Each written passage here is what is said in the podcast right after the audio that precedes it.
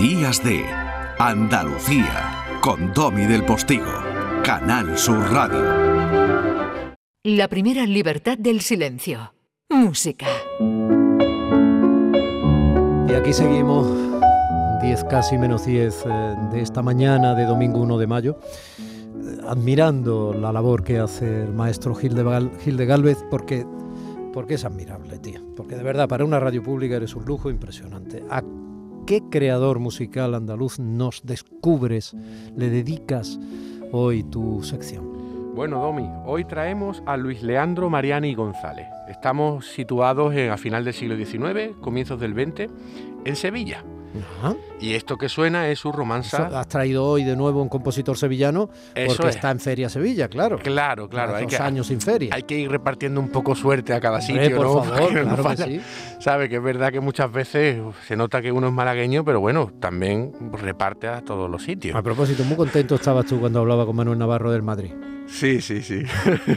Si tú eras del Málaga. Yo soy del Málaga, aunque también el Madrid siempre me ha gustado, pero la verdad es que lo que te estaba comentando antes, el fútbol a día de hoy ya es- este, está uno como desilusionado. Estoy contigo, estoy contigo. Pero bueno, vamos a lo que vamos. Venga, vamos a ello. Bueno, pues... ¿Qué eh, está sonando? Está sonando su romanza sin palabras, ¿vale? De Leandro Mariani González. Para situarlo, estamos hablando de, de un compositor que fue discípulo de su propio tío que lo crió, que era sacristán de la Catedral de Sevilla, ¿de acuerdo? Y estudió con Evaristo García Torres, que fue discípulo de Hilarión Eslava, para que eh, los que entienden un poquito sitúen esta cuestión. Escribió un montonazo de piezas para piano. Su pieza más importante fue el poema sinfónico Año Nuevo, que lo estrenó la Orquesta Filarmónica de Madrid en 1921. 23 zarzuelas, ni más ni menos. Y luego su obra 23 teórica. zarzuelas son muchas Sí, zarzuelas. sí, sí, sí, sí. sí. Eh, y, y muchas gozaron de mucho tiempo en cartelera y de un grandísimo prestigio. Y su obra teórica más importante fue Ensayo sobre un nuevo acorde por medio del cual se puede modular a cualquier tono. Ese era el título, ¿no? Exacto. Ya sabes tú que en esta época los títulos eran muy largos y muy explicativos y bueno, y aquí ya en el siglo en XIX... la portada hay que ponerlo en fuente pequeñita. Sí, sí, sí, sí, sí. Así es. Bueno, esta música de Luis Mariani es muy albeniciana, muy tipo Albeni, ¿de acuerdo? Eh, también eh, del cordobés Martínez Riquer, que ya pasó por aquí, en cierto giro recuerda mucho a Manuel de Falla. Y por supuesto, también todo lo que es la esencia andaluza. Mira, mira, mira, mira, mira cómo entra esto.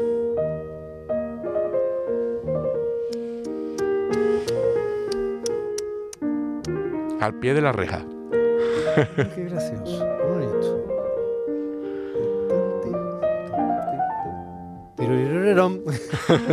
Fíjate, gran promotor de la música en Sevilla. ¿eh? En 1882 fue reimpulsor de la Sociedad Filarmónica de Sevilla. Fíjate una anécdota, la Sociedad Filarmónica de Sevilla se fundó en 1845 por el mecenazgo de los duques de Montpasier. ¿Y tú sabes dónde hacían las veladas musicales? ¿En Sevilla? Sí, ¿Dónde? En el Palacio de San Telmo. ¡Ah! Fíjate tú. Allí donde se Ahora ju- se hacen otras veladas. Sí, se hacen, eso son veladas distintas, ¿no? Muy yo, distintas. yo la verdad es que me apunto a estas del siglo XIX, evidentemente. bueno, eh, reimpulsó esta sociedad filarmónica creando eh, en- en- dentro de ella la Academia Filarmónica en el año 1883, que fue el primer conservatorio de música de Sevilla. O sea, es el primer momento donde en Sevilla se comienza a enseñar música de una manera arreglada y, y- con mucha calidad, ¿no? También este compositor yo lo aconsejo para la gente que le gusta el flamenco, eh, la gente que le gusta eh, la música rociera y todo esto. Por ejemplo, que escuchen Noche Andaluza para engancharse a la música clásica.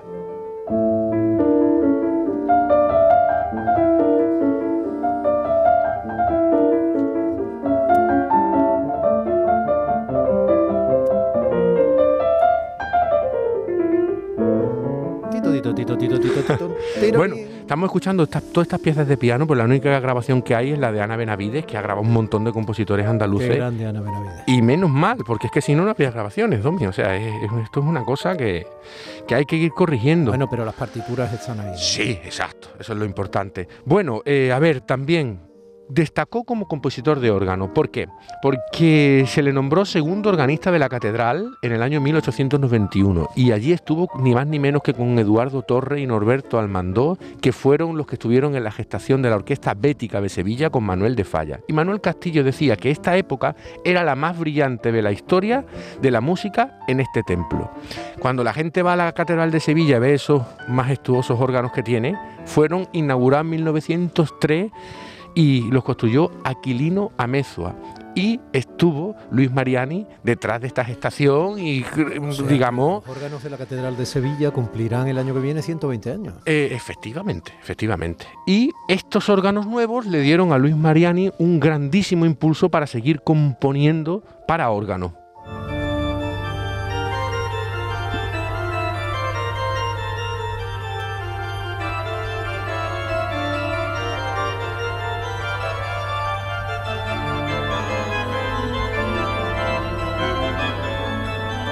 Bueno, vamos a ver, hemos repasado un... un alegro fugado. Efectivamente.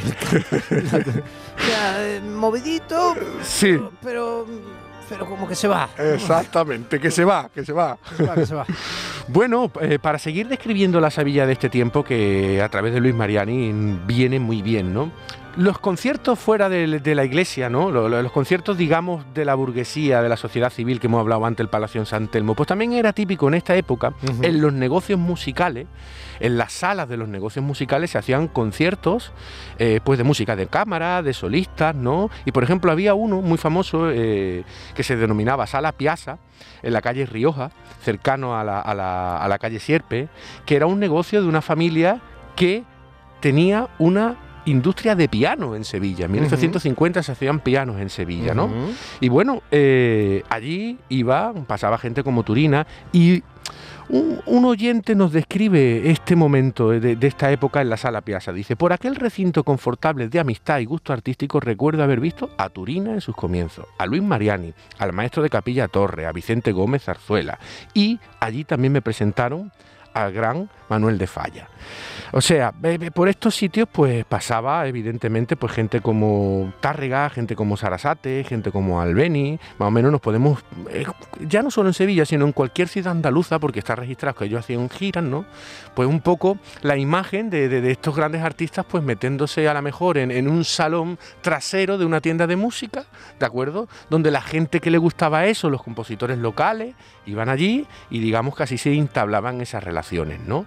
Es un- es una cosa pues al final pues, pues muy normal y muy, y muy de andar por casa, ¿no? Entre estos grandes Una artistas. cosa muy bonita. Exacto. Claro, claro. formar parte, estar allí metidillo por lo Sí, menos, ¿no? Tú imagínate después de ese concierto, pues salir de allí a, a la, a la típica tasquilla sevillana, ¿no? Y, y acabar con una tertulia con un vinito, ¿no? Esto, esto es una cosa que hoy se sigue haciendo de otra manera, pero es verdad que esas costumbres. Típica tasquilla sevillana que llamas tú tasquilla sevillana, que ojalá no se pierdan las pocas que quedan. Eso porque, es, Hombre, Sevilla es. al menos atesoraba todavía. verdad, es otro día verdad. Me enteré que, bueno, ya hace tiempo, ¿no? Pero que también había cerrado Becerra y que allí se estaba Sí. construyendo. Sí. Quiero decir que son cosas que tú vas perdiendo un poco. Eh, la- sí, aunque Sevilla se vio conservar muchas, todavía Sí, conserva digo, muchas. Por eso te digo, es un todavía, ¿no? Sí, Pero, sí, en fin, que Sí. Está Bueno, pasando en toda Andalucía, pero Eh, bueno. Efectivamente. Y para situar un poco la música de Luis Mariani antes de acabar, evidentemente él se reflejaba mucho en la música de Albeni de aquellos tiempos. Y yo he cogido un par de cosas que es Alma Andaluza, su serenata, para compararla con la Sevilla de Albeni.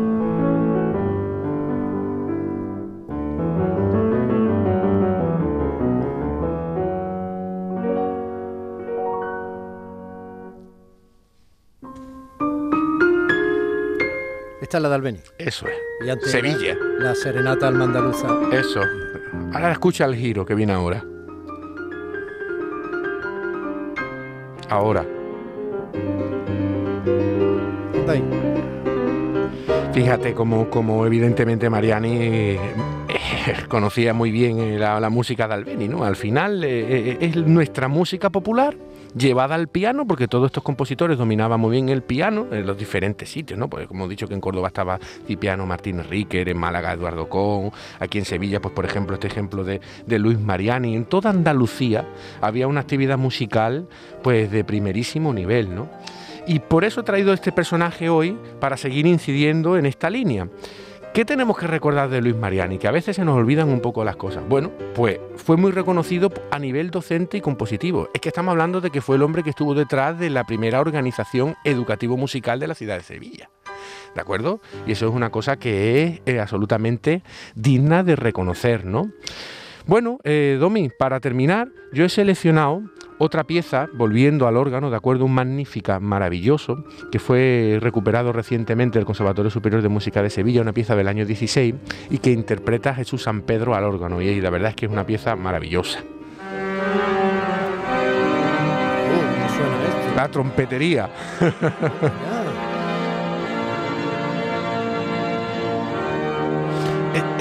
Ese órgano parece una orquesta entera. Exacto. Es, una cosa también que recomiendo a, todo, toda Andalucía, ¿no? Se disfruta poco de, de, los órganos que tenemos, no solo en las catedrales, sino en los principales templos de toda Andalucía.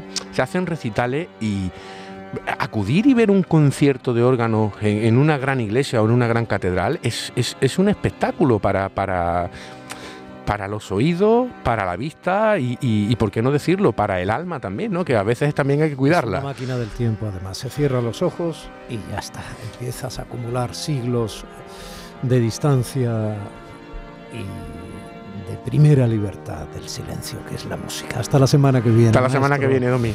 Casi las 10 de la mañana, información y seguimos.